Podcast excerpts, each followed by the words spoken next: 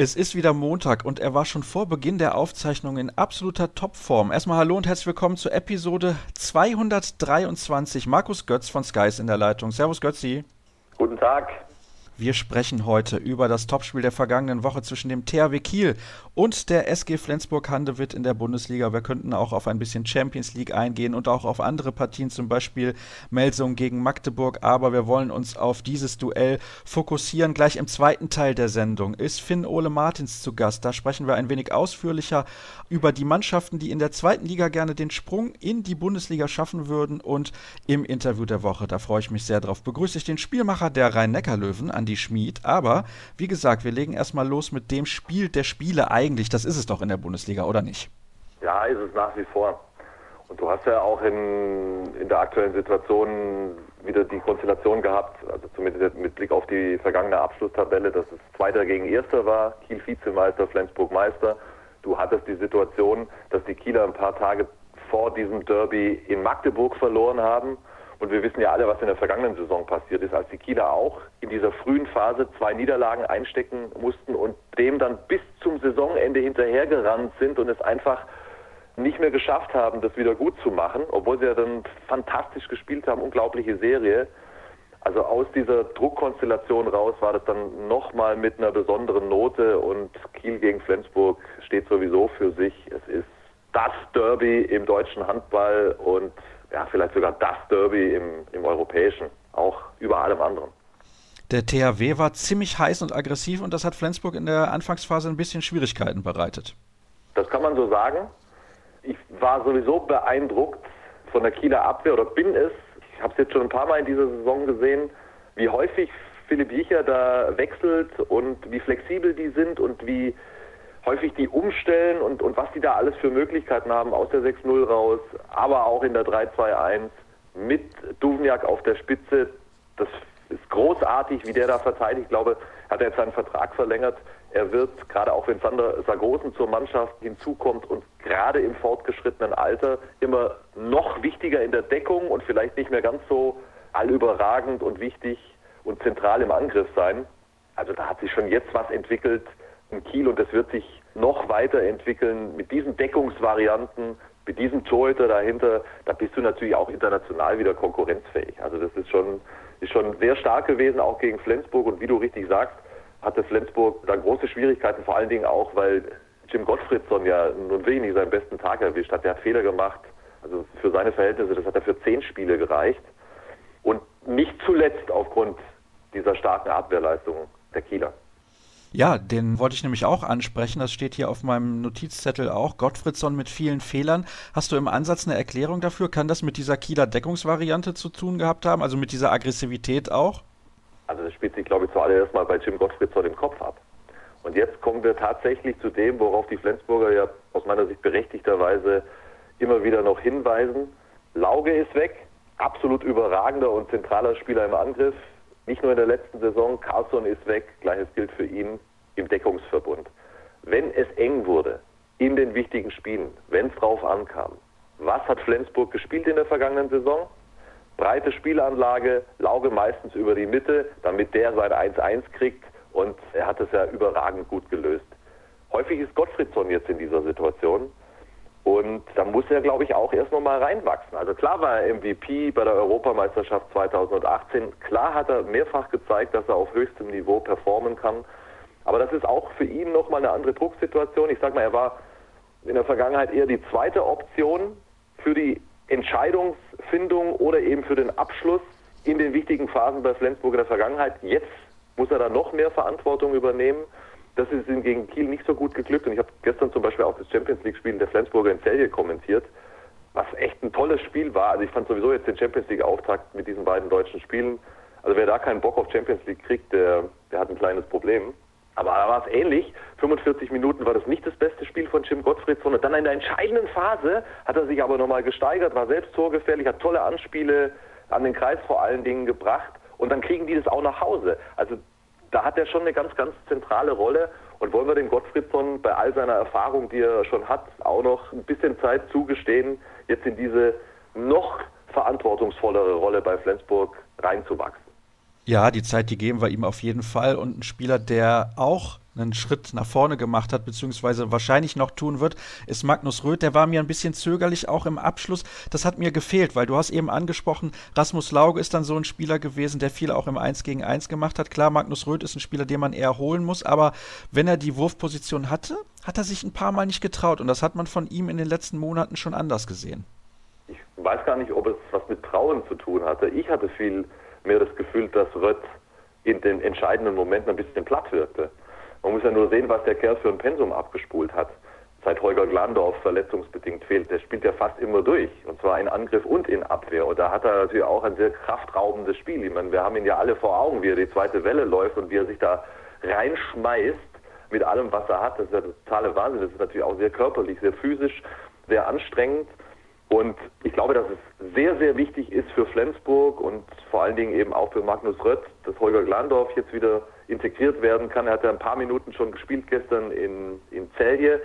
Der Kerl braucht einfach Entlastung, der braucht wieder etwas mehr Frische. Es ist eine Frage der Frische aus meiner Sicht. Und frische, körperliche Frische bedingt dann natürlich auch die geistige. Und das ist, glaube ich, die Kombination, die du da auch gerade angesprochen hast. Also der braucht einfach wieder ein bisschen Entlastung. Es ist ein Riesenunterschied, ob, ob Rött 60 Minuten spielen muss oder spielt oder eben nur 40. Und wenn Glandorf ihm diese 20 Minuten Entlastung wieder geben kann, dann werden wir auch wieder einen noch stärkeren Rött sehen. Aber wovon reden wir? Ich meine, Magnus Rött ist 21. Ich bin völlig fasziniert von seiner Entwicklung. Als ich ihn das erste Mal gesehen habe, da haben sie ihn gerade verpflichtet gehabt in Flensburg vor zwei Jahren. Er war, war zu Gast in der Halle, also hat noch gar nicht gespielt. Ich dachte, was ist das denn? Also da war ein Kleiderschrank mit einem Babykopf drauf. Mir fehlte die Fantasie, in dem Moment mir vorstellen zu können, dass das ein überragender Handballer ist. Und was er jetzt schon spielt mit 21, ich glaube, dass Magnus Rött der Beste auf seiner Position werden kann, überhaupt. Oh, da lehnst du dich aber weit aus dem Fenster, wenn ich mir ansehe, da gibt es so einen Alex Duschebaev, der ja auch nicht der allerälteste ist und das ist schon ein ganz ordentlicher Zocker. Ja gut, aber Magnus Rött hat aus meiner Sicht auch perspektivisch jetzt noch gesehen nochmal ganz andere Möglichkeiten, gerade auch in der Deckung. Natürlich finden wir jetzt vier, fünf Linkshänder, die wir in die Kategorie reinkriegen. Er kann einer der allerbesten werden, er ist auf einem super Weg und also jetzt sag mir einen 21-jährigen Halbrechten, der besser ist als Rött. Ja, das wird schwierig. Das wird schwierig, da finde ich wahrscheinlich keinen. Mal, okay? ja, also er bekommt natürlich einen sehr, sehr interessanten Spieler auf seiner Position hinzu in der kommenden Saison mit Franz Semper, der ja letzte Woche bei uns im Interview der Woche zu Gast gewesen ist, aber der ist sicherlich nicht so deckungsstark wie Röth. Das ist ja auch ein ganz, ganz wichtiger Punkt, hast du gerade nochmal angesprochen und Semper ja, wird ihn dann ja auch entlasten können. Ne? Da siehst du mal, wie clever die Flensburger planen. Dann hast du zwei solche Spieler auf dieser Position, das ist ja eh häufig eine knifflige Auswahl ist ja nicht so riesig auf höchstem Niveau. Und dann guckst du das Alter der beiden an und was die für eine Perspektive haben, da kannst du aber mal glücklich sein. Lass uns von den Spielern und der Perspektive, was das angeht, mal zu den beiden Trainern kommen. Philipp Jicher ist neu beim THW Kiel, saß zwar letzte Saison schon auf der Bank als Co-Trainer von Alfred Gislason, aber ist das erste Mal, dass er alleine in der Verantwortung steht und dann direkt beim THW. Das es natürlich viele Leute, die hatten im Vorfeld Zweifel, sind skeptisch gewesen, hatten ein paar Fragezeichen. Wie sah das eigentlich bei dir aus? Zweifel, weiß ich nicht, Fragezeichen schon, ja klar. Also du musst ja, wenn du diesen Weg gehst, dann musst du ja diese Entwicklung hinkriegen. Ich meine, er war vor kurzem noch Spieler, ist ja gar nicht so lange her, hat auch in Kiel gespielt und er hat noch mit Leuten zusammengespielt, die er jetzt als Cheftrainer zu verantworten hat und betreut. Und dann hast du diesen Zwischenschritt gehabt mit diesem Jahr Co-Trainer unter Alfred Gislason und jetzt steht er allein in der Verantwortung. Ist ja auch noch keine 40. Also du musst jetzt, also aus Sicht von Philipp Jicher, diese, diese Ebenenverschiebung hinkriegen, ja, vom Mannschaftskameraden über den Co-Trainer, da bist du ja auch, glaube ich, so ein bisschen in der Zwischenrolle. Du hast ja häufig da, glaube ich, auch gerade wenn du noch so jung bist, das, das Ohr und das Herz sehr nah an der Mannschaft und stehst so ein bisschen zwischen Cheftrainer und Mannschaft, vor allen Dingen, wo mit Alfred Giesler so ein sehr erfahrener Cheftrainer noch vor ihm stand. Also da bist du auch in so einer, in so einer Zwischenrolle. Und jetzt steht er da ganz vorne und muss das Ganze verantworten. Und du musst persönlich auf eine andere Ebene kommen und natürlich auch eine entsprechende Distanz, also jetzt nicht im, im, im kommunikativen Sinne, aber zumindest was die Ebenen betrifft, zur Mannschaft hinbekommen. Und da ist natürlich die Frage, wie schnell sowas geht und ob die betreffende Person das grundsätzlich drauf hat. Das hat Philipp Bicha grundsätzlich drauf, auf jeden Fall, weil er nicht nur das handballerische Wissen hat, sondern ganz genau weiß, wie die Abläufe, wie die Vorgänge, wie das alles so sich abspielt innerhalb einer Mannschaft. Und ich finde, sein Auftreten ist wirklich bemerkenswert. Er tritt mit einem Selbstverständnis auf, mit einem Selbstbewusstsein, mit einer Klarheit, finde ich bemerkenswert für diese frühe Phase der Saison. Und also wenn da Fragezeichen waren, dann sind sie jetzt schon deutlich weniger geworden. Du hast gerade diese unterschiedlichen Ebenen angesprochen. Sehr, sehr interessanter Aspekt. Es hilft ihm sicherlich auch, dass er als Welthandballer auch sehr, sehr anerkannt ist. Also da zweifelt kein Spieler an seinen Fähigkeiten. Das ist natürlich vollkommen klar. Ich habe das nur nochmal herausgehoben, weil es natürlich nicht reicht, einfach nur diesen Sport verstanden zu haben. Es reicht nicht nur selbst hochklassig Handball gespielt zu haben und diesen Sport verstanden zu haben. Wenn du Trainer einer solchen Mannschaft bist, dann musst du noch ein paar andere Skills mitbringen. Es geht vor allen Dingen um, um Führung, aber er ist intelligent genug, ist ein ganz schlauer Kerl, Philipp Jicher, und unglaublich zielstrebig und wie gesagt unglaublich selbstbewusst. Er bringt diese Skills mit Sicherheit alle mit. Und es man natürlich noch ein bisschen vorsichtig sein. Die Saison ist noch sehr, sehr jung und es werden noch viele, viele Stresssituationen kommen, wo sich dann zeigen wird, wie gut er sich da schlägt. Aber diese ersten Eindrücke, auch sein Auftreten rund um die Spiele, ich habe jetzt kurz mit ihm gesprochen, auch vor dem Flensburg-Spiel, wenn man ihn aber auch beobachtet in den Auszeiten, das ist, finde ich, schon sehr überzeugend bislang. Ja, die Auszeiten sind ein sehr, sehr interessantes Thema. Auch bei Mike Machulla, der hat dann kurz vor Ende der ersten Halbzeit nochmal eine Auszeit genommen und hat seinen Jungs gesagt, so, wir machen da jetzt ein Tor, den Rest besprechen wir in der Halbzeit. Auch er strahlt eine unfassbare Ruhe aus. Ja, das ist ja sowieso kaum zu glauben, wie der Kerl sich entwickelt hat. Der wird Cheftrainer in Flensburg und holt in seinen ersten beiden Jahren jeweils die Meisterschaft. Das kann man gar nicht hoch genug einordnen. Und wenn ich den Mike Machulla mir nochmal in Erinnerung rufe, so in dieser ersten Phase, in seiner ersten Saison, wo es ja auch schon sehr, sehr, sehr gut gemacht hat, weil er eben auch all diese Fähigkeiten mitbringt, die ich eben schon angesprochen habe, die es braucht. Aber da hat er natürlich noch nicht dieses Selbstverständnis ausgestrahlt und die Erfolge, und das ist ja auch eine völlig normale Entwicklung, diese Erfolge haben ihm natürlich auch das totale Selbstvertrauen in seine Fähigkeiten gegeben. Er weiß ganz genau, er hat's drauf. Das strahlt er aus und das braucht diese Flensburger Mannschaft, weil er dort die Führungspersönlichkeit ist. Also insofern Machulla sicher ja logisch mit diesen Erfolgen, mit diesen zwei Jahren mehr als Cheftrainer, mit diesen beiden Meisterschaften. Insofern ist Machulla Jicha natürlich noch diesen wichtigen Schritt voraus. Ich traue Jicha wirklich Ähnliches zu, aber wir haben gerade ja über Machulla gesprochen. Für mich auch total beeindruckend, wie er sich entwickelt hat. Und tatsächlich, um aufs Sportliche nochmal zurückzukommen, Flensburg startet mit einem 5 zu 0 Lauf in die zweite Hälfte, macht es natürlich einem Trainer auch leichter, dass die Spieler einem glauben, was man sagt, wenn das so gut funktioniert. Und interessant fand ich auch, viel Quenstedt, viel Bergerüth, kaum Landin und kaum Buric, also beziehungsweise fast gar nicht Buric. Also es ist sehr, sehr interessant, dass beide Trainer sich eigentlich für ihre Nummer 2 entschieden haben in dieser Partie. Ja, aber da gibt es ja dann immer spezielle Aspekte. Bei Bergerud war es zum Beispiel so, ich habe auch mit Mike gesprochen vor dem Spiel. Bergerud hat ja im Supercup ein gutes Spiel gemacht gegen den THW Kiel. Das hast du natürlich im Hinterkopf und dann hast du auch noch die Eindrücke so von der Trainingswoche und dann hast du natürlich auch ein Bauchgefühl und du weißt ja auch, wenn das jetzt nicht funktioniert, dann kannst du sofort den anderen bringen. Das hat zur Entscheidung pro Bergerud geführt, jetzt im Kiel-Spiel. Also Landin war ja hinten raus dann nochmal sehr stark und sehr wichtig für den THW Kiel, aber war auch nicht überragend ja, in der ersten Hälfte, obwohl die Kieler ja knapp vorne waren und nur logisch, dass du dann auch den zweiten bringst. Ich meine, Quenstedt ist im erweiterten Kader der deutschen Handball-Nationalmannschaft auch mittlerweile ein erfahrener Keeper. Der geht ja nicht nach Kiel, damit er da nur den Sitz wärmt. Ja, also ich meine, die haben ja da ganz schöne Sitze, von daher ist es relativ gemütlich in Kiel. Aber ich bin aber, auch aber sehr überrascht, dass er. Auch äh, Dario Quenstedt. Ja, also er spielt deutlich mehr, als ich das geglaubt hätte bislang. Achso, ich dachte, du sagst da noch was an. zu. nein, nein, also es ist so, dass man manchmal besser nachdenkt, bevor man was sagt. Was bei mir selbst dann häufig noch nichts nutzt, aber ich probiere es jetzt einfach mal. Guck dir mal an, wie Philipp Bicher das bislang macht. Er nutzt die gesamte Breite seines Kaders. Er wechselt deutlich mehr als Alfred Gislason und zwar nicht nur beim Personal, sondern auch bei dem, was da auf dem Feld passiert. Ich habe ja die Abwehrumstellung, die permanenten Abwehrumstellungen schon angesprochen und auch im Angriff meine ich, dass die Kieler schon deutlich variabler sind als unter Alfred Gislason. Das ist in keinster Art und Weise eine Kritik an Gislason. Das ist einfach nur das, was ich da beobachte und das ist einfach die Idee und die Philosophie von Philipp Jicher. Ob das am Ende erfolgreicher ist, das wird man sehen. Aber da passt es ja genau rein. Der will alle seine Jungs integrieren. Der ist ja nicht blöd. Der weiß ja, was die für ein Pensum haben, hier jetzt auch mit Champions League, wo du wieder alle drei Spieltage auf höchstem Niveau performen musst. Da brauchst du deine 16 Mann. Und natürlich auch den zweiten Torhüter. Und der ist ja kein schlechter, hast du gerade angesprochen, Dario Quenstedt, immerhin Teil der deutschen Nationalmannschaft in der Vergangenheit schon gewesen. Ich würde gerne einen Akteur noch zum Abschluss unseres Gespräches über dieses Topspiel kurz ansprechen. Das ist Lukas Nilsson. Bei Lukas Nilsson wusste man eigentlich, als er nach Kiel kam, er hat herausragende Anlagen, aber mittlerweile hat er gelernt, fast immer die richtige Entscheidung zu treffen. Natürlich macht er nach wie vor noch Fehler, aber ich finde, das ist schon sehr, sehr gut zu erkennen, dass er da einen Schritt gemacht hat im Vergleich zum letzten Jahr, im Vergleich zum Jahr davor. Also er entwickelt sich stetig. So ist es. Jahr für Jahr, nicht in Riesensprüngen, aber in, in nachhaltigen, wie ich glaube. Und das ist ja häufig gesünder. Richtig gutes Niveau mittlerweile. Selbiges gilt übrigens auch für Nikola Billig. Wie alt sind die beiden? 22?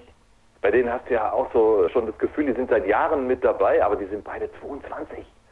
Und natürlich sind die noch nicht am Ende ihrer Entwicklung und gefällt mir richtig gut, was Nilsson macht. Ich war letzte Saison schon anfangs zumindest überrascht, als die Idee mit der Mitte aufkam. Er hat er auch dann häufig von der Mitte gespielt und als immer mehr klar wurde, dass er auch in Überzahlsituationen Entscheidungen treffen soll, das ist ja schon eine außergewöhnliche Verantwortung, macht er richtig gut. Aber bevor wir jetzt, weil du gesagt hast, der letzte, auf den du zu sprechen kommen möchtest, ist Lukas Nilsson. Ich will noch mal ganz kurz einen reinwerfen, der mir allergrößten Spaß bereitet ich oute mich jetzt hier als Jöran Johannessen-Fan.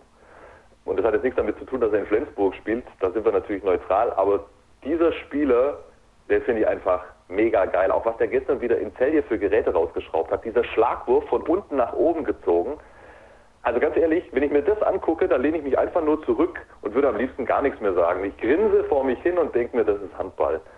Was für ein geiler Spieler, was der für einen Zug zum Tor hat, auch als Typ, wenn du dich mit dem unterhältst, super Griff wieder von den Flensburgern. Also am besten auch seinen Vertrag bis 2038 verlängern, bloß nicht mehr gehen lassen. Also wenn du das anguckst hier, Johannessen, Rött, Semper kommt mit dazu und, und, und. Das sind einfach richtig, richtig gute Transfers, die die Flensburger da gemacht haben. Sie machen wenig verkehrt, was das Scouting und ihre Verpflichtungen angeht. Das ist ein Fakt. Das ist eine ganz wesentliche Grundlage des jüngsten und aktuellen Erfolges. Das ist genauso. Und vor allen Dingen holen sie die Leute ja zumeist in einem Moment, wo die Flensburger schon sehen, wohin es gehen kann. Sie haben dann eine Idee und entwickeln die Spieler entsprechend weiter. Also weißt du, wenn, wenn Rött jetzt, stell dir vor, Rött, so wie er jetzt spielt, spielt bei Verein XY und dann kommt Flensburg, haben die aber eine ganz andere Konkurrenz. Das kannst du dir ja vorstellen. Also da werden dann schon die, die ganz großen internationalen Topclubs mitbuhlen und selbiges gilt für Johannessen und selbiges gilt für Semper und so weiter und so fort. Da sind die einfach früh dran und das haben sie richtig, richtig gut gemacht. Und das wird in den nächsten Wochen und Monaten richtiges Hauen und Stechen geben, was nämlich die beiden Champions League Plätze angeht. Denn ich kann mir vorstellen, das ist ja auch ein wichtiger Faktor, beziehungsweise ich kann mir nicht nur vorstellen, das ist ein wichtiger Faktor bei der Verpflichtung von neuen Spielern. Spielt eine Mannschaft in der Champions League oder spielt sie dann nur in der neu gegründeten European Handball League, also der zweiten Kategorie, wobei die sportlich ein bisschen aufgewertet werden wird im Vergleich zum EHF Cup, den es ja aktuell noch gibt. Also erster oder zweiter zu werden in dieser Bundesliga ist eine ordentliche Aufgabe und da kann es sein, dass du als SG Flensburg-Handewitt am Ende nur Dritter oder Vierter wirst. Ja, das kann alle Kandidaten da oben treffen. Also ich habe einfach total Bock auf diese Handballsaison. Guck dir das an. Ich meine, die Rhein-Neckar-Löwen, ich fand das ein bisschen seltsam. Ich meine, die waren vor diesen beiden Meisterschaften von Flensburg, waren die zweimal in Folge deutscher Meister. Und erinnere dich, als die Flensburger jetzt erstmals Meister geworden sind in der Saison 17, 18, da waren die Löwen ja eigentlich auch schon durch und haben es selbst verdattelt, sonst hätten die zum dritten Mal in Folge die deutsche Meisterschaft eingefahren. Vor dieser Spielzeit wurde mir deutlich zu wenig über die Ambitionen der Löwen gesprochen. Ja, das haben die eine mäßige Saison gespielt und schon rutscht du so einen Tick raus aus dem Fokus, aber guck dir an, was die für eine Personalpolitik machen. Romain Lagarde, nächstes Jahr kommt Albin Lagergren. Jeder sieht ja, wie Lagergren jetzt schon wieder in Magdeburg performt, was das dann auch wieder für eine Verstärkung sein wird. Die Löwen sind da natürlich auch mittendrin und Magdeburg hat sich auch nochmal verstärkt und hat ganz klar das Selbstverständnis, möglichst bald in der Champions League zu spielen. Dann hast du die vier da oben und du weißt, Stand heute echt nicht, wie es ausgeht. Und genau wie du richtig sagst, es geht ja nicht nur um die Meisterschaft, sondern es geht auch und vor allen Dingen auch um diese Champions League Plätze. Den neutralen Handballfan kann das nur glücklich machen. Und ich bin mir sicher, dass wir da noch ganz lustige Sachen erleben in dieser Saison. Wir haben auch eine Mannschaft dabei, die nach einem Jahr Pause in Anführungsstrichen wieder richtig gut spielt. Das ist die TSV Hannover Burgdorf, jetzt mit 10 zu 0 Punkten in die Saison gekommen. Die werden sich zumindest ein paar Wochen da oben festsetzen. Wahrscheinlich auch Leipzig 8 zu 2 Punkte. Also sehr, sehr spannend. Natürlich keine Mannschaften, die wir auf den Champions League Plätzen sehen, aber trotzdem. Dann haben wir noch die Füchse Berlin, MT Melsung, beide ein bisschen schwach in die Saison gestartet. Ist natürlich aus Magdeburger Sicht sehr, sehr ärgerlich, dass du so ein Spiel in Melsung dann verlierst, die vorher in Balingen komplett unter die Räder gekommen sind. Wenn du sogar deutscher Meister werden willst, musst du so ein Spiel eigentlich gewinnen. Ja, also sie haben sich disqualifiziert mit diesem Spiel in Balingen. Also das brauchen wir gar nicht, brauchen wir gar nicht lange diskutieren. Das war eine absolute Nullleistung. Ich habe das in, in Teilen habe ich mir angeguckt. Ich konnte gar nicht glauben, was ich da gesehen habe. Melsung hat mit der Meisterschaft und auch mit den Champions League Plätzen aus meiner Sicht nichts zu tun. Das werden die vier da vorne unter sich ausmachen. Die Berliner sind aus meiner Sicht auch nicht mit so einem starken Kader ausgestattet, auch wenn das andere Leute anders sehen mögen. Ich sehe es so, um wirklich ganz vorne angreifen zu können. Und die anderen, die du angesprochen hast, Leipzig und Hannover, da war natürlich auch der Spielplan ein Freund der beiden Mannschaften. Die Hannoveraner werden jetzt noch einmal Favorit sein gegen Stuttgart in Stuttgart am kommenden Donnerstag. Aber was die dann vor der Brust haben, nur noch absolute Krache und dann wird sich das Ganze ruckzuck wieder relativieren die vier Mannschaften, die wir angesprochen haben, Flensburg, Kiel, Magdeburg und die Löwen, die haben die Qualität, die Breite im Kader, alles was dazugehört, um dauerhaft da vorne zu bleiben. Melsungen, die geben so viel Geld aus wie die angesprochenen, davon können wir ausgehen. Und sie haben natürlich eine Menge individueller Qualität im Kader. Frag bitte nicht mich, wie das zu erklären ist, dass man mit, wie viel waren es, 13? 13 in Balingen wie man mit 13 in Baling verlieren kann und ein paar Tage später schlägt man zu Hause den SC Magdeburg. Ich habe dafür keine Erklärung. Ich sage nur, ich kann nicht erkennen oder glaube einfach nicht, dass die Melsunger in dieser Konstellation noch einen Schritt weiter nach vorne kommen. Das wird sich weiterhin in diesem Bereich erstmal 5-6 bewegen. Das glaube ich allerdings auch. Was mir aufgefallen ist, und du wirst es genau wie jeder Handballfan in Deutschland auch mitbekommen haben, wir hatten schon einige Topspiele zu Beginn dieser Saison. Am zweiten Spieltag direkt die Löwen in Flensburg gespielt, der THW Kiel musste schon in Magdeburg antreten. Jetzt gab es das Spiel Kiel gegen Flensburg. Nächste Woche spielt Magdeburg gegen die Rhein-Neckar-Löwen. Das ist mir ein bisschen zu viel Topklasse gegeneinander am Anfang. Wie siehst du das? Ja, äußerst unglücklich. Die HBL macht das ja streng nach Computerverfahren. Der spuckt den Spielplan aus, der Computer, und dann wird das so umgesetzt. Finde ich äußerst unglücklich. Du hast nämlich auch, du kannst ja den Spielplan im Gesamten angucken, du hast dann echt Phasen, eigentlich in der besten Handballzeit, Herbst, Winter, wenn die Hallen voll sind, wenn die Leute keinen Bock haben oder wenn du nicht so viel draußen sein kannst, wenn du richtig Bock hast auf Handball, wo die genannten Spitzenclubs halt nicht über Wochen hinweg nicht gegeneinander in direkten Duellen spielen. Sehr unglücklich. Ich finde es gut, wenn früh ein, zwei Highlights gesetzt sind in der Saison, du willst ja auch aufmerksam machen auf dein Produkt. Du willst die Leute wach machen und rausschreien, hallo, wir sind wieder da. Aber vier in dieser ersten Phase, vier dieser Kracher, direkte Duelle zwischen den Top 4, aus meiner Sicht unglücklich und eindeutig zu früh. Dann schließen wir hiermit den ersten Teil der heutigen Ausgabe ab, denn ich kann jetzt schon wieder sagen, es wird wieder lang. Wir werden wieder über eine Stunde Sendezeit hinauskommen und ich möchte die Hörer ja nicht zu sehr einspannen. Ich meine, wer geht schon mehr als eine Stunde laufen? Gehst du mal laufen? das ist eine fiese Frage jetzt hier zum Abschluss. Ja, ich gehe hin und wieder mal laufen, aber nicht so oft, wie es eigentlich sein sollte. Aha, Aha. Ich weiß nicht, ob ich dir dazu 100% glauben soll bei dieser Antwort. Ich lausche, keine Ahnung, was du glaubst und was nicht, aber ich lausche ehrlich gesagt Podcasts häufiger auf Reisen. Du reist ja viel, von daher passt das. Ja, ich höre so manchen Podcast. Kannst du denn uns irgendetwas empfehlen, was nicht mit Sport zu tun hat? An Podcast? Ja. ja darf man das machen? Ja, natürlich. Also ist ja keine Konkurrenz. Also ich werde von denen nicht gesponsert. Ich höre mir die Podcasts der Süddeutschen Zeitung ganz gerne an. Ja, auf den Punkt zum Beispiel, wo in zehn Minuten das tägliche politische Geschehen kurz abgearbeitet wird. Und die haben auch noch ein, zwei andere. Die haben übrigens, die haben übrigens auch einen guten Sportpodcast, ja, einmal die Woche. Also das ist, das ist was, was ich mir relativ regelmäßig reinziehe. Und an einen Sportpodcast darf ich ja jetzt nicht featuren, oder? Ja, Sportradio 360 vom Kollegen nein, Jens nein, Huber nein, natürlich. Ja, ja, das ist auch total, das ist auch total hörenswert. Aber hast du dir schon mal den Podcast, den 16er mit Michael Born und Ewald Lien gegönnt? Nein, tatsächlich also nicht. Hört zum ersten Mal wenn von. Du, wenn du lachen willst, dann hörst du das an. Ewald Lien, sorry, ich finde den Typ einfach grandios. Wie der sich in Rage reden kann über die Themen des Fußballs, das ist ein einziges Vergnügen. Ist ja ein bisschen der Rolf Brack des Fußballs, sage ich jetzt mal so. Also da würden mir jetzt schon einige Unterschiede einfallen, die die beiden trennen. Aber beide haben zumindest einen hohen Unterhaltungswert, Wobei ich finde, dass, also Ewald ist Ewald und Rolf Brack ist Rolf Brack. Punkt. So, und jetzt kommen wir aber zum Ende. Jetzt haben wir fast schon so lange miteinander gesprochen, dass wir eigentlich keinen zweiten und dritten Teil bräuchten. Götzi, herzlichen Dank. Das hat mir wieder sehr viel Freude bereitet. Ich hoffe, den Hörern auch. Wir atmen kurz durch, das ist dringend nötig und dann sind wir gleich zurück. Wie eben angekündigt, beschäftigen wir uns jetzt ein wenig intensiver mit der zweiten Handball-Bundesliga. Das haben wir nämlich in dieser Saison bislang noch nicht getan. Und da geht es sehr, sehr eng und spannend zu. Und deswegen habe ich mir jemanden eingeladen, der sich gleich bei einigen Teams sehr gut auskennt. Das ist Finn Ole Martins, unter anderem unterwegs für seinen eigenen Podcast vom Radio für Sprungwurf TV. Er kommentiert bei Sport Deutschland TV. Wo bist du eigentlich nicht zu finden, vom? Gute Frage. Weiß ich noch. Im Süden vor Deutschland. Ja, zum Beispiel dort. Aber umso besser, dass du im Norden beheimatet bist, denn es gibt einige Mannschaften im Norden, die durchaus Interesse haben, demnächst mal wieder in der Handball-Bundesliga mit dabei zu sein. Zum Beispiel Lübeck oder auch der HSV.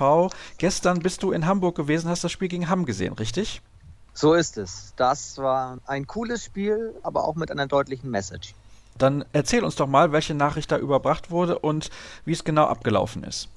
Ich glaube, dass die Message ist, dass der Handballsport von Hamburg, der ja als einzige Mannschaft bis jetzt zu diesem Spieltag noch keinen einzigen Minuspunkt zu verzeichnen hatte, so ein bisschen auch durch die Medienlandschaft, die natürlich in Hamburg auch bekannt ist, so ein bisschen hochgehypt worden ist. Und jetzt kam das erste Mal wirklich ein richtig starker, auch ja, Aufstiegsaspirant oder ambitionierter Club zumindest mit haben. Und da hat man gesehen, um diese Mannschaft zu schlagen, da fehlt dann doch schon noch einiges. So der rustikale Handball im ersten Durchgang von Hamm, da hatte Hamburg große Probleme. Im zweiten Durchgang war es dann ansehnlicher, aber Hamm war immer die drei, vier Tore voraus und man hatte auch nie wirklich das Gefühl, dass die Hamburger da irgendwie auch rankommen können, auch wenn sie nicht schlecht waren. Sie wurden jetzt nicht an die Wand gespielt, aber es fehlt eben noch etwas. Hamburg fehlte die Physis, wenn du gerade sagst, sie hatten Probleme mit der körperlichen Spielweise von Hamm zurechtzukommen? Die Physis nicht, aber haben wir eben ein bisschen rustikaler, ein bisschen körperlicher bei der Geschichte und haben einfach die Deckung gut gemacht. Also dieses, was Hamburg gut kann, das Spiel an den Kreis Niklas Weller in Szene setzen. Der hat zwar wieder seine Buden gemacht, aber das wurde komplett unterbunden. Ham hat sich einfach richtig gut eingestellt. Und Hamm hat am Ende mit 32 zu 26 dieses Spiel gewonnen, ist jetzt wieder Tabellenführer der zweiten Liga mit 7 zu 1 Punkten, punktgleich mit Tusem Essen und dahinter dann der HSV und Coburg mit jeweils 6 zu 2 Zählern.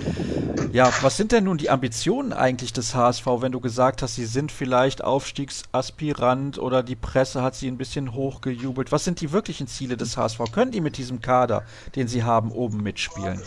Das ist eben die große Frage. Sie sagen, in Hamburg Top 8. Also mit dem Aufstieg wirklich nichts zu tun. Es gibt ja so viele Clubs in dieser Saison, das macht es ja so verrückt, die sagen, wir würden gerne auch hochgehen. Hamm ist ja nur ein Beispiel. Da hat Trainer Kai Rotenpieler nach dem Spiel gestern noch gesagt, wir nehmen das an. Letzte Saison war es für Hamm Druck. Diese Saison wissen sie intern, sie sind ein guter Kader, wir wollen das. Die Hamburger sagen, wir haben auch einen guten Kader, aber hallo, wir sind zweites Jahr, zweite Liga.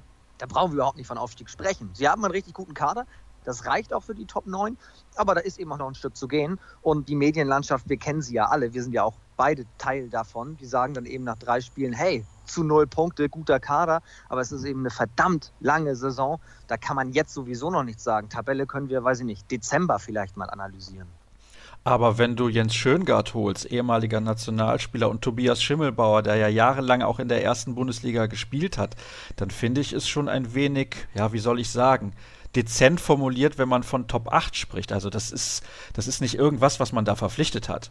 Das ist richtig, aber die müssen sich ja auch erstmal alle einspielen. Das läuft schon verdammt gut, das müssen wir sagen. Also Schimmelbauer und Schöngard, die sind nicht nur selber mit ihrer Durchschlagskraft und logischerweise auch ihrer Erfahrung von so vielen Bundesligaspielen richtig wichtig, sondern die haben auch einen extremen Einfluss auf die jungen Spieler. Live Tissier, Thies Bergemann, Dominik Vogt und wie sie alle heißen, die haben also so gut nochmal zugelegt, auch jetzt in der Sommerpause. Die blühen nochmal regelrecht auf. Das tut dem Team richtig gut. Aber auch das braucht Zeit. Wenn ich an nochmal das Beispiel haben, letzte Saison denke, das war dann eben auch Druck.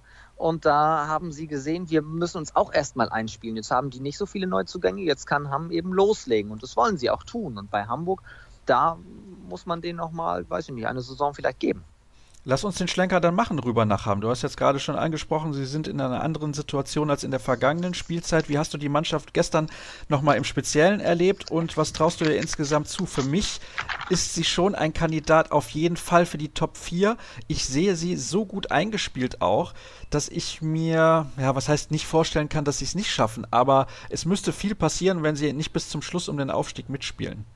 Ja, definitiv. Sehe ich auch so. Also die Ruhe und Gelassenheit, mit der sie da auch gestern schwierige Situationen gemeistert haben, das war schon beeindruckend. Also zwischendurch kam Hamburg ja noch mal kurz ran und dann wurde die Halle auch laut und alle, die schon mal zweite Liga in Hamburg gespielt haben, wissen, wie beeindruckend auch die Kulisse da sein kann. Und das hat Hamm in einer Art und Weise gelöst, wo ich gesagt habe oder auch gedacht habe, die sind jetzt auch durch diesen Reifeprozess gegangen und das finde ich auch, wie du sagst, also Top 4 definitiv. Gibt es da ein, zwei Schlüsselspieler, die du den Hörern noch mit auf den Weg geben kannst? Wer drückt da dem Spiel in Hamm den Stempel auf? Da waren Sören Südmeier im Rückraum, zweiter Durchgang. Der hat neun Tore geworfen. Den hat Hamburg überhaupt nicht in den Griff bekommen. Der hat aber auch einen richtig, richtig guten Tag gehabt. Und über links außen elf von elf Fabian Husmann. Mein lieber Schwan, elf Tore, 100 Prozent über links außen. Das waren so zwei gut. Wir dürfen Jakob Schwabe nicht vergessen als Kapitän in seinem sechsten Jahr jetzt bei Hamm. Auch einer, der mit der nötigen Gelassenheit daran geht und genau weiß mittlerweile, wie er Dinge einzuschätzen hat. Er ist, glaube ich, jetzt schon zehn Jahre bei Hamm. Also das sind so Spieler, die das Team auch in den nötigen Situationen pushen können. Und ganz ehrlich, das ist natürlich ein bisschen Eigennutz. Ich werde mich nicht beschweren, wenn eine Mannschaft aufsteigt, die nur eine Autostunde von meiner Heimat entfernt ist. Also da hätte ich jetzt nichts dagegen. Dann haben wir im Prinzip den HSV und haben abgefrühstückt und gehen weiter zu einer weiteren Mannschaft, die auch im Norden beheimatet ist. Also ja, liebe Geografiefreunde, Hamm ist nicht im Norden beheimatet, das weiß ich auch. Aber Lübeck ist im Norden beheimatet. Und das ist eine Mannschaft, bei der du dich auch ganz gut auskennst. Momentan Fünfter bei 5 zu 3 Punkten. Auch ambitioniert funktioniert. Die haben offen davon gesprochen, dass sie gerne wieder aufsteigen wollen. Warum hat es bislang noch nicht so herausragend geklappt? Denn ich sag mal 5 zu 3 Punkte, das ist okay, aber nicht perfekt. Richtig. Also wenn du Piotr Przybecki als Coach holst, der vorher Nationaltrainer von Polen war, dann hast du Ambitionen, das sagen sie ja auch. So, weiß ich nicht, 21, 22 sollte das dann ja spätestens klappen, wenn man das so Glauben schenken kann. Bislang hat es nicht geklappt? Ja, gute Frage. Sie müssen sich auch da wieder einspielen. Sie haben sich natürlich auf ein paar Positionen nochmal verstärkt. Und ganz wichtig, jetzt gegen Elbflorenz hat ja Pavel Gender sein Comeback gefeiert. Der war ja seit letztem Dezember verletzt. Da ist die Halle ja förmlich explodiert, als der jetzt auch noch reinkam und dann direkt ein Tor geworfen hat. Da war das Spiel ja im Grunde auch, hat man zumindest gedacht, entschieden gegen Dresden. Drei vor gewesen, aber wissen wir im Handball, das reicht nicht. Und Dresden hat völlig unverständlich aus Lübecker Sicht das Ding noch gedreht und zwei Punkte geführt. Die, die Festung, eigentlich ist die Hansehölle eine Festung und jetzt ist sie schon im zweiten Heimspiel gefallen. Komplettes Gegenteil zum Gummersbach-Spiel, wo sie ja richtig, richtig stark aufgetreten sind. Wird interessant zu sehen sein, wie Schibetzky da jetzt ansetzt. Also so einen großen Umbruch hatten sie ja nicht. Einige Verstärkungen punktuell, wenn ich an Goncho auf links außen jetzt denke, mit T. Sklavisch ein cooles Duo, Max Raguse ist gekommen. Also da ist einiges möglich, aber ist mir noch ein kleines Rätsel, was da jetzt am Wochenende los war. Du hast es gerade angesprochen, gegen den VfL Gummersbach hat Lübeck wirklich richtig, richtig gut gespielt, führte irgendwann 9 zu 1 und da habe ich schon gedacht, mein lieber Schwan, das ist aber ganz schön ordentlich, was sie da aufs Parkett zaubern. Also die leben aber auch, habe ich so das Gefühl, ein bisschen von den Emotionen. Dann gab es auch Schwankungen in diesem Spiel gegen Gummersbach, was jetzt auch schon ein bisschen her ist, also zwei Wochen. Und da ist es natürlich so gewesen, dass es dann Gummersbach nach und nach geschafft hat, wieder in diese Partie reinzukommen. Würdest du dem zustimmen, wenn ich sage, die haben immer so ja, emotional beeinflusste Phasen in ihrem Spiel? Ja, ja, definitiv. Also wenn eine Mannschaft über die Emotionen kommt, dann der VfL. Ja, würde ich direkt so unterschreiben. Und gegen Gummersbach, also das dann, was ich gerade schon meinte mit der Halle, die kommt dann natürlich auch. Die, die dreht richtig hoch und es ist eine enge Halle, es ist eine laute Halle. Das, wir wissen es im Handball, das ist ein absoluter Faktor. Und in Lübeck zu bestehen, das ist nicht leicht. Bei Gummersbach war jetzt das Problem natürlich, dass die Gummersbacher sowieso in einer sehr schwierigen Umbruchsphase gerade sind, erster Abstieg etc. Aber doch würde ich es unterschreiben. Ist es denn in Lübeck so, dass der Nichtaufstieg eine große Enttäuschung wäre oder könnte man das akzeptieren, weil du eben gesagt hast, ja, man möchte 2021, 2022 spätestens aufsteigen, aber ein guter Kader in den letzten Jahren immer oben dabei gewesen, kann ich mir schon vorstellen, dass man dann sagt, oh, schade, wenn wir es nicht schaffen. Ganz klares Jein. Ich glaube, die Entwicklung wird dahin gehen. Sie wollen es unbedingt. Sie haben die Geschäftsstelle weiter aufgestellt. Sie entwickeln sich auch Social Media mäßig extrem gut, wie ich finde. Gilt übrigens auch für die Hamburger. Aber sagen wir mal, auch da noch von der Entwicklung her ein Jahr, vielleicht kommt das noch zu früh. Jetzt nicht mal vom sportlichen Bereich her, sondern auch infrastrukturell. Wenn du sagst 21, 22, das ist angepeilt. Wenn es diese Saison noch nicht klappt, wir gucken ja gleich nochmal auf die restlichen Konkurrenten, dann ist das, glaube ich, noch kein Beinbruch. Machen wir weiter mit dem nächsten. Du hast ja gerade schon gesagt, gegen den VfL Gummersbach, das war eine gute Vorstellung. Ich habe das Spiel auch gerade nochmal mit reingenommen, denn während du ja im Norden kommentierst, kommentiere ich wieder die Heimspiele des VfL in der zweiten Liga. Und zu Beginn hatten sie Tusem Essen zu Gast, da gab es einen Unentschieden in der allerletzten Sekunde, haben sie da den Siegtreffer verpasst und gegen Rimpa haben sie sich auch lange schwer getan, das Spiel aber gewonnen. Jetzt gab es nochmal eine Niederlage in Coburg, die war relativ deutlich. 26 zu 31, nur drei Paraden der beiden Torhüter, Matthias Puhle und Philipp Iwitsch. Das ist natürlich gar nichts. Also ja, bei so einem Duo im Tor, da muss man eigentlich deutlich mehr erwarten, ist zumindest meine Meinung. Wie hast du Gummersbach in Lübeck damals erlebt? Ich habe sie nicht in der Liga gesehen, sondern im Pokal. Da war es ja auch ähnlich, dass der VfL da sehr dominant und sehr deutlich auch ja, am Ende vorne war. Gar nicht so deutlich, wie es das Ergebnis nachher gezeigt hat, aber sie waren im Spiel sehr deutlich vorn. Das war ein absoluter verdienter Sieg.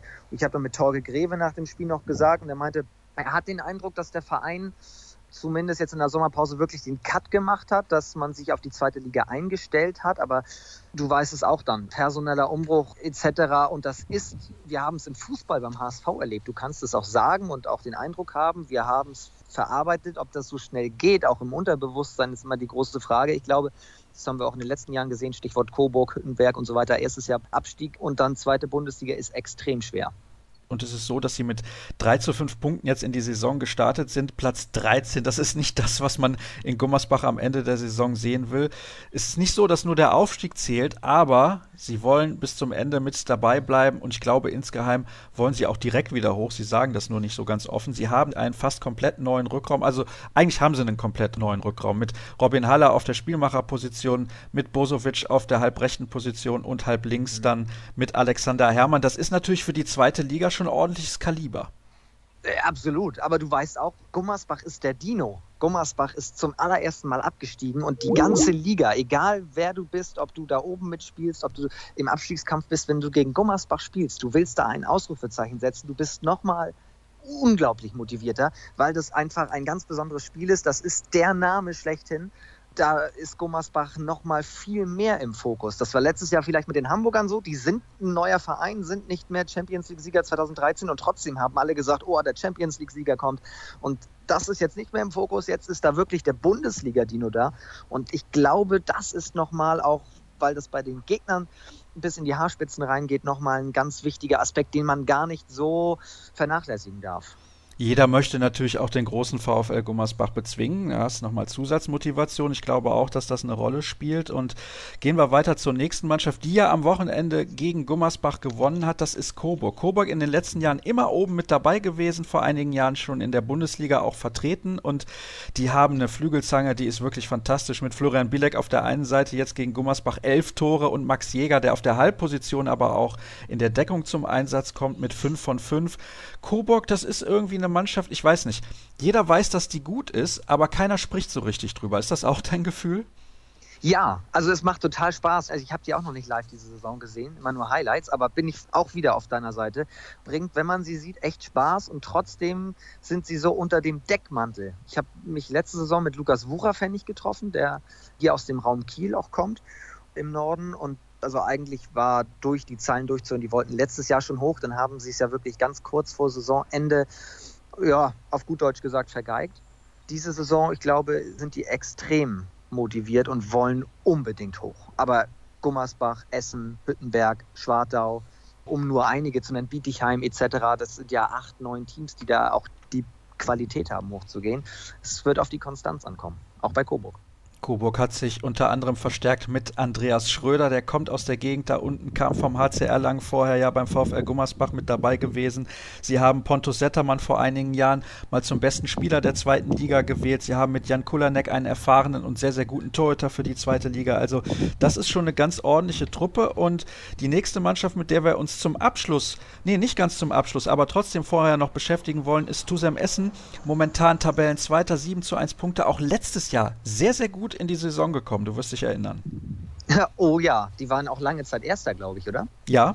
Und jetzt wieder da oben mit dabei. Wie gesagt, es ruckelt sich natürlich erst noch alles so zurecht. Nach vier Spieltagen können wir noch nicht sagen, aber das ist eines der Teams, die ich in den Top 5 tatsächlich erwarte, auch vor dem Hintergrund, dass die jetzt auch eingespielter sind.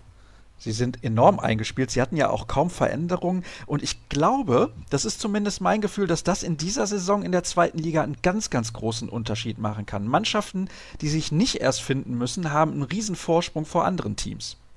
Richtig. Wieder Stichwort Konstanz. Wer jetzt schon reinkommt, hat natürlich einen richtig guten Vorteil. Aber hinten raus, es zählt der lange Atem. Da sehe ich dann Mannschaften eben wie Essen, Coburg haben absolut im Vorteil. Hüttenberg ist für mich noch ein Fragezeichen, immer extrem schwierig dort zu spielen. Hat sich jetzt auch wieder bestätigt, auch bei Schwartau, auch nur einen Punkt in Hüttenberg geholt. Das sind alles Teams, die einen langen Atem beweisen müssen, wenn sie oben dran bleiben wollen. Und das kann, nein, das wird den entscheidenden Ausschlag am Ende geben. Und das zeigt aber auch jetzt wieder im Nachhinein, wenn du dir hinten raus Fehler erlaubst, dann zählt es auch nicht, was jetzt passiert.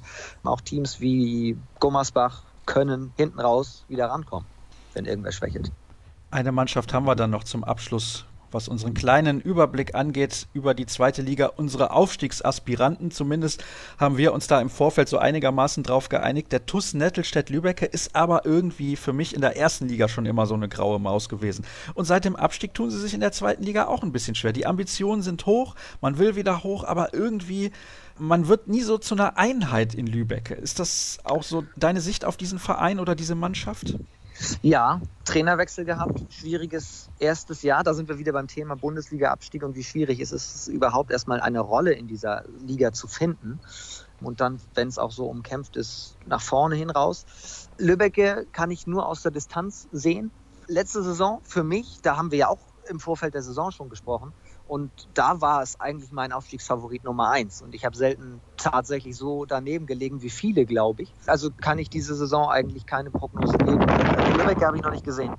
Gut, dann müssen wir da einfach noch ein bisschen abwarten. Vielleicht lade ich auch einfach mal wieder den Kollegen Marc Schmettlewin ein, je nachdem, wie die Saison da in Nettelstedt bzw. Lübecke läuft. Vom, was ist da los? Bei dir ist sehr windig, ne? Ja, ich bin ja einmal um die Ecke gerade gegangen, weil hier ein Auto steht. Ich stehe eigentlich auf einer Terrasse, aber jetzt müsste es gleich wieder leiser sein. Jetzt ist es wieder windig. Das ist im Norden so. Im Norden ist Schmuddelwetter und Wind. So ist es tatsächlich. Aber ist kein Problem. Ich schmeiß dich jetzt sowieso aus der Leitung, sage herzlichen Dank, dass du mir zur Verfügung gestanden hast. Wir werden im Laufe der Saison auf jeden Fall miteinander sprechen und am Freitag steht ja auch ein Topspiel auf dem Programm. Gummersbach gegen den HSV. Wie gesagt, bei Sport Deutschland TV werde ich da kommentieren, höchstwahrscheinlich wieder mit meinem Experten Sven Herzberg. Dann war es das, was die zweite Liga angeht. Herzlichen Dank und kurze Pause. Gleich sind wir zurück mit dem Interview der Woche. Jetzt kommen wir zum Abschluss, zum angekündigten Interview der Woche und ich freue mich sehr, dass er zum ersten Mal bei uns in der Sendung mit dabei ist. Der Spielmacher der Rhein-Neckar-Löwen, Andi Schmid, ist in der Leitung. Servus, Andi, ich grüße dich. Servus. Ja, das konnten wir jetzt kurzfristig noch ein bisschen nach vorne verschieben. Andi war so freundlich, sich nochmal einen Skype-Account einzurichten, beziehungsweise dann nochmal nachzuschauen, dass auch die Tonqualität passt. Es gibt so viele Themen, die übrigens auf meinem Zettel stehen. Ich weiß gar nicht, wo ich anfangen soll. Gibt es eigentlich ein Thema, was dich besonders interessiert oder beschäftigt rund um den Handball? Gibt es ja wahrscheinlich einiges sogar. Ja, klar, also es gibt einiges, ja, aber äh, ich probiere mich schon eigentlich mehrheitlich auf den Sport zu konzentrieren. Also es, ja, klar, äh, ist ein, wie soll ich sagen, ein spannender, spannender Moment äh, im Handball. Das heißt, dieses Belastungsthema ist natürlich immer noch relativ groß geschrieben, wurde auch ein bisschen zerredet jetzt. Ich glaube schon, dass es in die richtige Richtung geht dass man sich da jetzt mal an den Tisch gesetzt hat, mal die Sachen offengelegt hat und jetzt probiert irgendwo wieder voranzukommen, weil im Endeffekt, das habe ich auch immer gesagt, wollen wir alle nur das Beste für den Sport, weil es unser Beruf ist, weil es unsere Leidenschaft ist und da glaube ich schon, dass es in die richtige Richtung geht und deswegen möchte ich auch nicht mehr auf das eingehen. Oh, ha, jetzt hast du mir aber ein wichtiges Thema direkt weggenommen. Das geht gar nicht. Also es ist so, du hast ja zusammengesessen unter anderem mit Domaga Dufniak und Tobias Karlsson sowie Frank Bohmann, dem Geschäftsführer der Handball-Bundesliga. Glaubst du denn, das Gespräch hat solche Früchte getragen, wie ihr als Spieler euch das erhofft habt? Ich denke schon, dass es Früchte getragen hat, weil man hat gemerkt, dass die Bundesliga sich auch Gedanken macht, dass sich die ERF auch Gedanken macht. Klar kann man das nicht von einem Tag auf den anderen dann umkrempeln. Ich muss jetzt ehrlich sagen, ich mache jetzt das erste Mal die Erfahrung, dass wir keine Champions League spielen, als wir als Rhein-Neckar Löwen. Und das ist schon, ja, muss ich schon sagen, ein Riesenunterschied. Dass man mal sieben Tage Zeit hat zwischen den Spielen, das ist ja, für den Körper und den Geist ist es extrem wertvoll. Klar, es ist fast absurd, wenn man sagt, dass man froh ist, dass man keine Champions League spielt. Aber äh, ja, jetzt so ein Jahr mal ist vielleicht gar nicht so schlecht, dass man das mal von der anderen Seite sehen kann, was es bedeutet, wenn man keine Doppelbelastung hat. Aber wie gesagt, ich glaube, das ist ein Thema, das wird nie zu einem Punkt kommen, wo alle Parteien zufrieden sind. Man muss einfach schauen, dass im Endeffekt der Sport weiterkommt und dass der Sport gut vertreten wird und dass man sich auch sportlich auch konzentrieren kann. Nicht, dass diese Themen in den Medien immer wieder aufkommen und so irgendwie dem Sport schaden im Allgemeinen. Abgesehen von anderen Spielplänen, was kann denn dem Handball da helfen, noch besser aufgestellt zu sein? Vielleicht nicht nur was das Belastungsthema angeht. Glaubst du, da braucht es noch mehr Professionalität auch im Umfeld vieler kleinerer Vereine vielleicht sogar auch? Ja, da bin ich fest davon überzeugt, ja, dass man das auch von der anderen Seite betrachten muss, dass man das nicht nur immer die Schuld auf die Verbände schieben kann oder auf die Bundesliga schieben kann, sondern dass man sicherlich auch irgendwo beim Etat von den Vereinen schauen muss. Dass man heißt, dass wenn man professionalisieren will, dass man besser reist. Also äh, das ist natürlich immer ein zweischneidiges Schwert. Man kann sich nicht beklagen, dass man innerhalb von 48 Stunden spielt, aber dann trotzdem mit dem Bus irgendwo durch halb Europa tingelt oder keine Charterflüge sich leisten kann. Deswegen glaube ich schon, dass der Verein da auch gewisse Schritte gehen muss. Das sieht man in den anderen Sportarten, in größeren Sportarten, das sieht man in Amerika, dass einfach das Reisen deutlich anders organisiert wird. Aber klar, ich kann auch die Vereine verstehen, die dann sagen, ich hole lieber einen Rücker am linken, anstatt dass wir besser reisen. Aber im Endeffekt muss man sich überlegen, was bringt den Erfolg. Setzt man vielleicht auf einen engeren, auf einen schmaleren Kader, auf bessere Qualität und hat dafür Möglichkeiten, auch Finanzen für die Reisen aufzubringen. Hast du da beispielsweise auch mal mit deiner eigenen Geschäftsführerin, mit Jennifer Kettemann, ausführlich drüber gesprochen, was sowas angeht? Ich meine, ihr habt ja noch den Vorteil, ihr seid nah dran an einem Flughafen wie Frankfurt-Main der euch in sehr viele Richtungen bringen kann, auch innerhalb Europas. Das ist ja nicht bei jedem Verein so gegeben. Genau, ja, also das glaube ich schon, dass sich der Verein das auch bewusst ist. Und letztes Jahr hatten wir schon ein, zwei kritische Reisen, muss ich ganz ehrlich sagen. Also wenn du vor dem Achtelfinale Rückspiel noch am Donnerstagabend in Gummersach spielst und dann durch die Nacht zwölf Stunden nach Nantes mit dem Nachtbus fährst, ist das natürlich nicht eine optimale Vorbereitung, wenn sich der Gegner sieben Tage ausruhen kann und sich auf unser Spiel vorbereiten kann. Und deswegen glaube ich schon, dass sich der Verein da auch bewusst ist, dass man da gewisse Schritte einleiten muss. Ja, wie gesagt, jetzt haben wir keine Champions League dieses Jahr. Jetzt kann man das Ganze mal ein bisschen von der Ferne betrachten, aber dass wenn wir uns wieder für die Champions League qualifizieren sollten fürs nächste Jahr, denke ich schon, dass man da die Lehren daraus zieht. Ist gut, dass du dieses Spiel beim VfL Gummersbach und das danach in Nord noch ansprichst, weil das stand nämlich auch auf meinem Zettel. Ihr habt donnerstags in Gummersbach gespielt, musstet dann halt relativ schnell nach Nord zu einem sehr, sehr wichtigen Spiel und ich behaupte mal, mit einem Tag mehr Pause wäre da bestimmt mehr drin gewesen und wir wissen alle, wie es dann am Ende ausgegangen ist. Jetzt habe ich damals mitbekommen, Gummersbach wäre bereit gewesen, das Spiel zu verlegen. Sky wäre bereit gewesen, das Spiel zu verlegen. Ihr hättet mittwochs dort spielen können. Am Anfang hast du gesagt, es hat Früchte getragen, dieses Gespräch zwischen den Kapitänen der Spitzenteams und der Handball-Bundesliga. Ist das trotzdem nicht dann ein bisschen frustrierend oder frustriert es dich, wenn solche Kleinigkeiten nicht geregelt werden können, vielleicht auf einem kurzen Dienstweg auch? Ja, wenn es so ist, dann ist es natürlich klar, dass dass man sich da als Spieler dann schon überlegt, man ist halt am Ende der Nahrungskette irgendwo. Oder wir sind halt, das habe ich immer gesagt, ein bisschen auch die Marionetten vom Spielplan. Also wir als Spieler haben wir uns auf Spiele zu konzentrieren oder auf unseren Job zu fokussieren, dass wir gut spielen, dass wir Spiele gewinnen. Wir können dann am Ende auch nur unsere Meinung kundtun, können da nicht groß an Sachen schrauben. Das ist auch nicht unsere Aufgabe, finde ich. Es ist gut, dass man, dass man von gestandenen Spielern oder von routinierten Spielern mal die Meinung hört, aber im Endeffekt, wir sind dafür nicht verantwortlich weil wenn man dann schlecht spielt, dann hört man jetzt von allen Seiten, dass man sich nur noch aufs Unwesentliche konzentriert. Deswegen möchte ich mich auch ein bisschen davon entfernen. Ich habe meine Meinung mehrfach kundgetan, dass man das Ganze verbessern muss. Ich schiebe den schwarzen Peter nicht auf die Verbände oder auf die Bundesliga. Die Wahrheit liegt wie immer irgendwo dazwischen und deswegen probiere ich mich auf den Sport zu konzentrieren, probiere ich dann zu spielen, wenn die Spiele angesetzt werden und hoffe, dass die Leute weise Entscheidungen treffen, die verantwortlich sind für die Spielpläne. Jetzt habe ich aber mitbekommen, also ich hoffe, dass die Information richtig ist. Schönen Gruß an den Kollegen Marc Stevermüller. Du bist großer Fan der NBA, ist das korrekt? Das ist korrekt, ja. Da kann sich die Handball-Bundesliga oder der Handball allgemein natürlich sehr, sehr viel abgucken. Aber es ist auch so, die NBA, die arbeitet mit viel, viel mehr Geld. Absolut. Im Endeffekt ist immer das Geld das Thema, ja. Aber man sollte nicht Sachen kopieren, aber man soll sich schon von Verbänden oder von Organisationen Sachen abgucken, die gut funktionieren. Und ich finde schon, dass man von der NBA das abgucken kann, dass man den Spielplan komprimiert, dass man im Handball extrem viele Phasen hat in der Saison, wo man einfach zwei Wochen kein Spiel hat, wenn man international nicht spielt.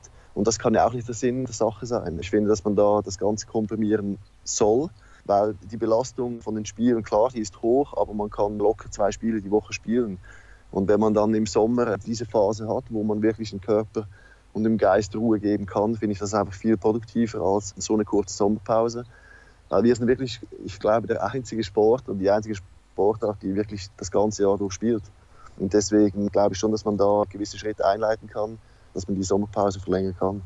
Also ich bin der klaren Meinung, eigentlich nicht vor September anfangen mit Handball, Mitte, Ende August dabei 30, 35 Grad Außentemperatur in so einer Halle ist, glaube ich, für euch als Spieler auch nicht angenehm und außerdem weniger Zuschauer, weil einige noch im Urlaub sind. Ich finde, da könnte man ein bisschen nach hinten schieben. Was ich glaube, was aber nicht funktioniert, ist, wenn man ja, sage ich mal, drei Heimspiele in sechs Tagen hat, weil irgendwann sagen die Leute, dann kommen wir auch nicht mehr in die Halle. Das sehe ich ein bisschen kritisch. Weiß nicht, wie du das betrachtest, weil das ist ja in der NBA so gang und gäbe, dass die halt dann ein paar Spiele hintereinander zu Hause spielen und dann auf einen Roadtrip gehen. Ja, also ich muss ehrlich sagen, wir hatten diesen Plan letztes Jahr einmal, oder wir hatten diesen Spielplan, dass wir, äh, ich glaube, Sonntag, Dienstag, Donnerstag und Samstag gespielt haben. Also drei Heimspiele im Folge und am Samstag auswärts. Und ich muss ehrlich sagen, im Vorfeld war das Geschrei natürlich extrem laut, dass man gesagt hat, das geht ja nicht, das ist ja unmöglich und kommen die Zuschauer nicht in die Halle. Aber im Endeffekt war es eigentlich eine erfolgreiche Woche. Klar, wir haben alle Spiele gewonnen, aber hatten auch drei gute Heimspiele. Und ich bin schon der Meinung, dass man solche Handballwochen einführen kann. Das ist vielleicht auch für den Verein ein bisschen einfacher, das Ganze zu promoten, dass man sagt, okay, wir haben eine Heimspielwoche und dann spielt man Sonntag, Mittwoch, Sonntag drei Heimspiele zu Hause also ich sehe das nicht ganz so kritisch. Im Endeffekt ist es immer, der Mensch ist ein Gewohnheitstier. Also wenn sich der Fan daran gewöhnt, dass es solche Wochen gibt, dann irgendwann, klar, nicht von heute auf morgen, aber irgendwann wird er das akzeptieren, wird das annehmen und wird sich diese Woche für den Handball freihalten. Das ist ein interessantes Argument. Klar, der Mensch ist auf jeden Fall ein Gewohnheitstier und das gibt dem Verein eventuell auch Möglichkeiten, Ticketpakete zu verkaufen und dann sagt der Fan, okay, dann gehe ich halt dreimal, wenn ich nur zwei Spiele bezahle, beispielsweise. Also da gibt es ganz, ganz viele Möglichkeiten. Lass uns ein wenig natürlich auch über das Sportliche sprechen. Jetzt haben wir zehn Minuten miteinander gesprochen und fast nur über dieses Thema, wo du eigentlich gar nicht mehr drüber sprechen wolltest. Absolut, ja. Ihr habt einen neuen Trainer, Christian Andresson, und der ist ganz anders als euer alter Trainer, als Nikola Jakobsen. Ist das für dich eine große Umstellung, dass du da an der Seitenlinie nicht mehr jemanden hast, der die ganze Zeit rumbrüllt? Ja, es ist eigentlich angenehm, muss ich sagen. Das ist eine neue Erfahrung. Das ist, wie soll ich sagen, es ist der erwünschte Input, den er uns gegeben hat. Das ist der neue, der neue frische Wind, wo man so schön sagt, wenn ein neuer Trainer kommt. Das tut uns allen gut, das tut uns als Verein gut. Wir hatten eine extrem erfolgreiche Zeit mit Nikolai Jakobsen. Das letzte Jahr war natürlich, ja, war natürlich nicht so, wie wir uns das vorgestellt haben, aber man hat einfach auch gespürt, dass irgendwo, dass die Zeit reif ist für einen Wechsel, dass man die Mannschaft erneuern muss, dass man einen neuen Wind braucht von der Seitenlinie. Und ich muss ehrlich sagen, also die ersten zwei, drei Monate, die haben sich jetzt richtig gut angefühlt. Er ist ein sehr moderner Trainer, er ist ein ruhiger Trainer. Er überlässt auch sehr viel Verantwortung den Spielern, weil er sagt, dass wir so viel Qualität haben, dass wir auch gewisse Sachen alleine zu lösen haben und dass er uns eigentlich den Weg schon vorgibt, aber trotzdem irgendwo die Grenzlinien oder die Linien auf der Seite jeweils sehr weit steckt. Und das kommt mir entgegen jetzt. Ich hatte ein richtig gutes Verhältnis, ich habe ein richtig gutes Verhältnis mit Nikolai Jakobsen, aber für mich ist es auch nochmal irgendwo eine, eine Erneuerung und das gibt mir nochmal einen zusätzlichen Motivationsschub und auch irgendwo hat es mich nochmal so ein bisschen am Ehrgeiz gepackt, nochmal eine Schippe draufzulegen. Es ist ja auch so, wenn ein neuer Trainer kommt, er hat immer eine andere Philosophie als der Trainer davor. Es gibt immer kleine Änderungen, selbst wenn sich die Trainer sehr ähnlich sind in dem, was sie gerne spielen lassen wollen. Was glaubst du denn, wie lange braucht ihr, um die Ideen von Christian Andresson optimal umzusetzen? Wie lange braucht so ein Findungsprozess?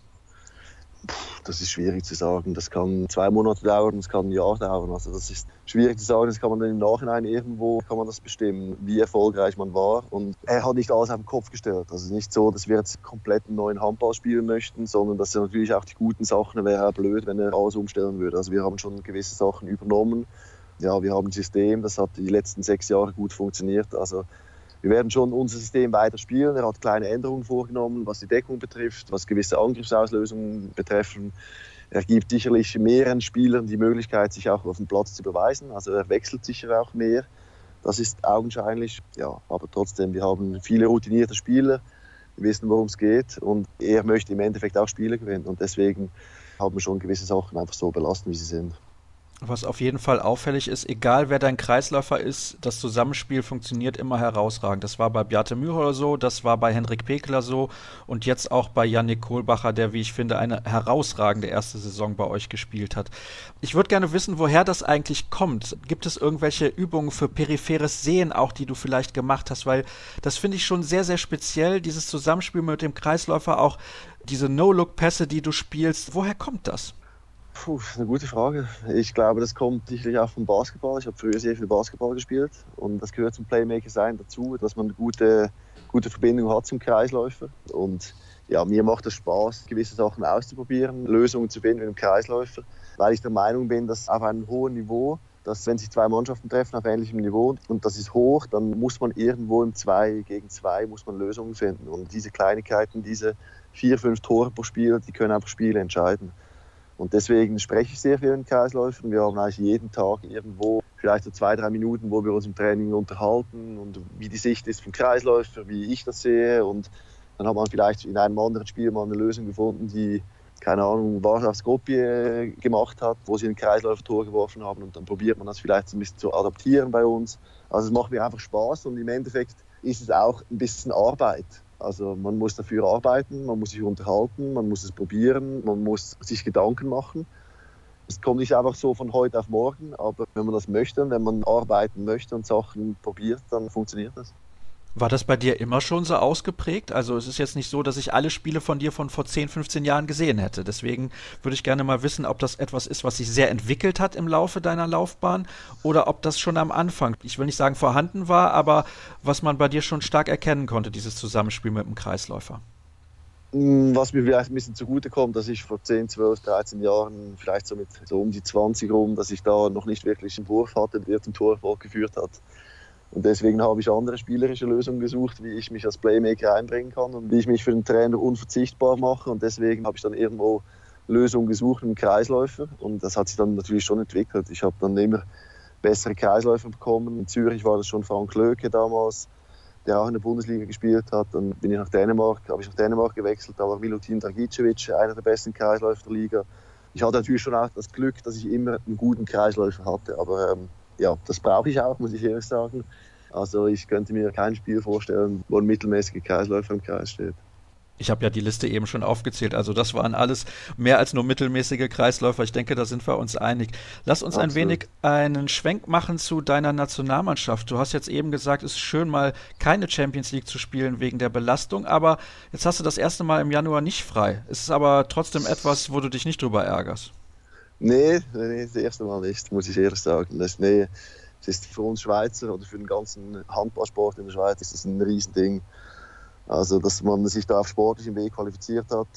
Ja, das hat man auch so nicht erwartet. Und wir haben uns eigentlich, muss man ehrlich sagen, relativ souverän qualifiziert in dieser Gruppe mit Kroatien und Serbien und Belgien. Und von dem her freuen wir uns riesig auf dieses Ereignis und werden da natürlich probieren, dass wir länger als drei, vier Tage da sein dürfen auch für mich persönlich irgendwo durch ein Puzzleteil, das ich jetzt endlich einfügen kann.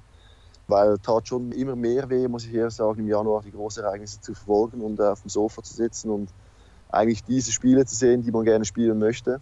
Und von dem her freue ich mich riesig auf den Januar, obwohl ich keine Ferien habe. Ist auch schön, Urlaub zu haben im Januar, aber ich spiele jetzt auch gerne Handball. Ich habe sowieso den Eindruck, dass sich sehr viel getan hat im Schweizer Handball in den letzten Jahren. Lukas Meister ist jetzt in die Bundesliga gewechselt, hat einen sehr guten Eindruck gemacht in seinen ersten Spielen für GW Minden. Roman Sidorovic ist letztes Jahr nach Melsung gekommen, hat da gut eingeschlagen. Lukas von der Schwanden fand ich auch in Stuttgart gar nicht so schlecht, ist zwar jetzt nach Frankreich gegangen, aber trotzdem, das scheint ja auch eine Entwicklung zu sein. Also irgendwas tut sich im Schweizer Handball. Vielleicht kannst du uns da noch ein bisschen Einblick geben. Ja, ich finde per se muss man sagen, dass wir natürlich als Land, als Handballland nicht wirklich anerkannt waren. Wir haben irgendwo den Anschluss verpasst. Das war Mitte 90er, waren wir eigentlich immer dabei. Danach hat es irgendwo ein Loch gegeben. Dann hat man keine Spieler mehr ins Ausland gebracht, wirklich. Und dann schauen natürlich die Bundesligisten oder die französische Liga schauen natürlich auch nicht mehr auf die Schweizer Spieler. Und das hat sich ein bisschen geändert. Es gab schon immer gute Schweizer Spieler. Es gab schon immer solche Spieler wie Lukas Meister. Natürlich nicht in dieser Anzahl, vielleicht gab es ein, zwei. Die haben es dann aber nie geschafft, weil sie nie auf dem Radar waren von den Spitzenvereinen oder von den Vereinen in der Bundesliga. Und da hat sich schon was getan. Das haben wir über die letzten zwei, drei, vier Jahre eigentlich geschafft, dass wir immer wieder Resultate erzielen konnten. Und wenn man Resultate erzielt, dann werden auch die Vereine darauf aufmerksam. Dann schaut man, oh, okay, wir hatten da bei der Schweiz Tore gemacht, wir spielten da in der Nationalmannschaft. Und deswegen haben wir es schon geschafft, mit der Nationalmannschaft ein bisschen Aufsehen zu erregen und diese Spieler zu platzieren. Und jetzt guckt man auch wieder auf die Schweizer Vereine, jetzt guckt man auf die Schweizer Nationalmannschaft. Und das hilft natürlich diesen Spielern, die sonst nie die Möglichkeit hätten, in der Bundesliga zu spielen. Ich würde gerne zum Abschluss, weil wir haben nur noch ein paar Minuten Zeit, nochmal das Thema wechseln, weil ich weiß, das liegt dir sicherlich am Herzen. Du hast ein Buch geschrieben, ein Kinderbuch. Alle Hörer werden es nicht mitbekommen haben bislang. Deswegen erzähl doch mal ein bisschen, warum es überhaupt dazu kam und wovon handelt es. Das war eigentlich, ja, wie soll ich sagen, das ist eine einfache Geschichte. Also die Entstehung, mein Sohn ist letztes Jahr eingeschult worden. Die können ja relativ schnell lesen, also nach zwei, drei Monaten wird nicht mehr vorgelesen, sondern er wird selber gelesen von den Kindern. Und da haben wir uns am Abend meistens im Bett noch hingesetzt, haben irgendwo eine kleine Geschichte gelesen, ein paar Seiten davon und dann ging es meist um Fußball. Und dann hatten wir das Buch fertig und mein Sohn hat dann gesagt, er möchte ein Buch lesen über Handball. Ich habe dann ein bisschen im Internet geforscht und gesucht, ob es auf diesem Niveau was gibt.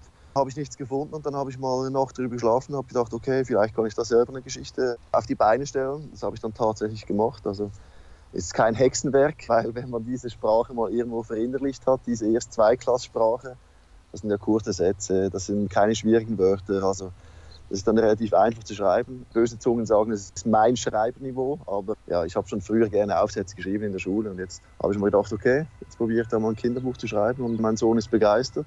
Und ich hoffe, dass ich da einige Kinder auch zum Lesen bringe, die jetzt neu zur Schule gekommen sind. Und das ist eine kleine Geschichte von meinem Sohn eigentlich. Es ist nicht eins zu eins von unserem Familienleben, aber natürlich schon sehr nah dran. Und es geht mehrheitlich um Handball und um diese Werte, was ich meinen Kindern eigentlich auch vermitteln möchte. Das heißt mit Fairness, mit Respekt, mit Gemeinsamkeit, mit Umgang mit der Niederlage, mit wie man sich verhält, wenn man gewinnt und dass man Träume hat. Und ja, es geht so ein bisschen um diese Sachen. Es soll keine moralische Geschichte sein, aber schon ein paar Werte auch vermitteln, die für Kinder wichtig sind in diesem Alter. Wer sind denn diese bösen Zungen in deiner Mannschaft, die sagen, das wäre dein Schreibniveau? Ah, nee, das sind mehr meine Kumpels aus der Schweiz, ah, ja. die dann gesagt haben, okay, da hätte ich mich verwirklicht in, in, bei meinem Niveau. Wo kann man das Buch denn bestellen, für alle, die es gerne hätten für ihre Kinder? Da haben wir so eine Seite eingerichtet, das heißt antischmied-kinderbuch.com. Da kann man das bestellen und bin gespannt auf Reaktionen und Kritiken und Verbesserungsvorschläge. Ja. Vielleicht gibt es ja irgendwann dann mal sogar ein zweites Buch, wenn es relativ erfolgreich ist. Aber es ist natürlich schön, dass mal jemand ein Buch schreibt, was sich nicht mit Fußball beschäftigt und trotzdem für Kinder geeignet ist. Zum Abschluss würde ich gerne noch von dir wissen, was sagst du denn eigentlich zur aktuellen Tabellensituation in der Handball-Bundesliga? Also am Anfang der Sendung habe ich mit Markus Götz darüber philosophiert und wir sind begeistert. Ich meine, aus Sicht der Rhein-Neckar-Löwen, klar, ihr habt jetzt zwei Minuspunkte in Flensburg, aber das ist ja für jeden Handballfan eigentlich großartig, wenn es so läuft, wie es momentan läuft ich beschäftige mich eigentlich nicht groß mit, was die Fans denken. Also für uns, klar, wir möchten möglichst lange da oben dabei bleiben. Wir haben den Anspruch an uns, dass wir da oben dabei bleiben. Wir würden auch gerne Meister werden. Das kann ich auch ganz ehrlich sagen. Es ist noch, noch zu früh, aber wie man jetzt gesehen hat in den ersten Spieltagen, es kann sehr viel passieren. Es ist schön natürlich, dass Flensburg oder das Kiel nicht gleich mit 0 Minuspunkten durchmarschiert. Ja, im Endeffekt sehe ich schon eine von diesen vier Mannschaften sehe ich ganz oben. Magdeburg, Flensburg, Kiel oder wir. Hannover, klar, die spielen richtig gut jetzt, hat natürlich auch nicht das mega Auftaktprogramm, muss man auch dazu sagen. Aber für den neutralen Handballfan sicherlich spannend, weil das Niveau nochmal enger zusammengerückt ist in der Spitze. Und ja, wird eine spannende Saison und wir hoffen, dass wir von den Löwen wieder ein Wort mitreden können um den Titel. Die Rhein-Neckar-Löwen sind übrigens mein Meistertipp. Wollte ich an dieser Stelle nur mal oh, kurz erwähnt okay. haben. Wer das möchte, kann es gerne nochmal nachhören. Ja, natürlich. Ein bisschen Druck muss sein. Du hast ja so viel frei, da wirst du okay. den Druck ja aushalten jetzt, ja, oder? genau, perfekt. Sehr perfekt, gut. das kriege ich hin. Wunderbar. Andi, vielen herzlichen Dank, dass du mir zur Verfügung gestanden hast. Das soll es dann gewesen sein. Mal wieder mit einer sehr langen Ausgabe von Kreisab. Und alle weiteren Informationen bekommt ihr wie immer unter facebook.com slash kreisab, bei Twitter kreisab.de sowie bei Instagram unter dem Hashtag oder Accountnamen kreisab. Das war's für diese Woche. Wir hören uns in sieben Tagen wieder. Bis dann. Tschüss.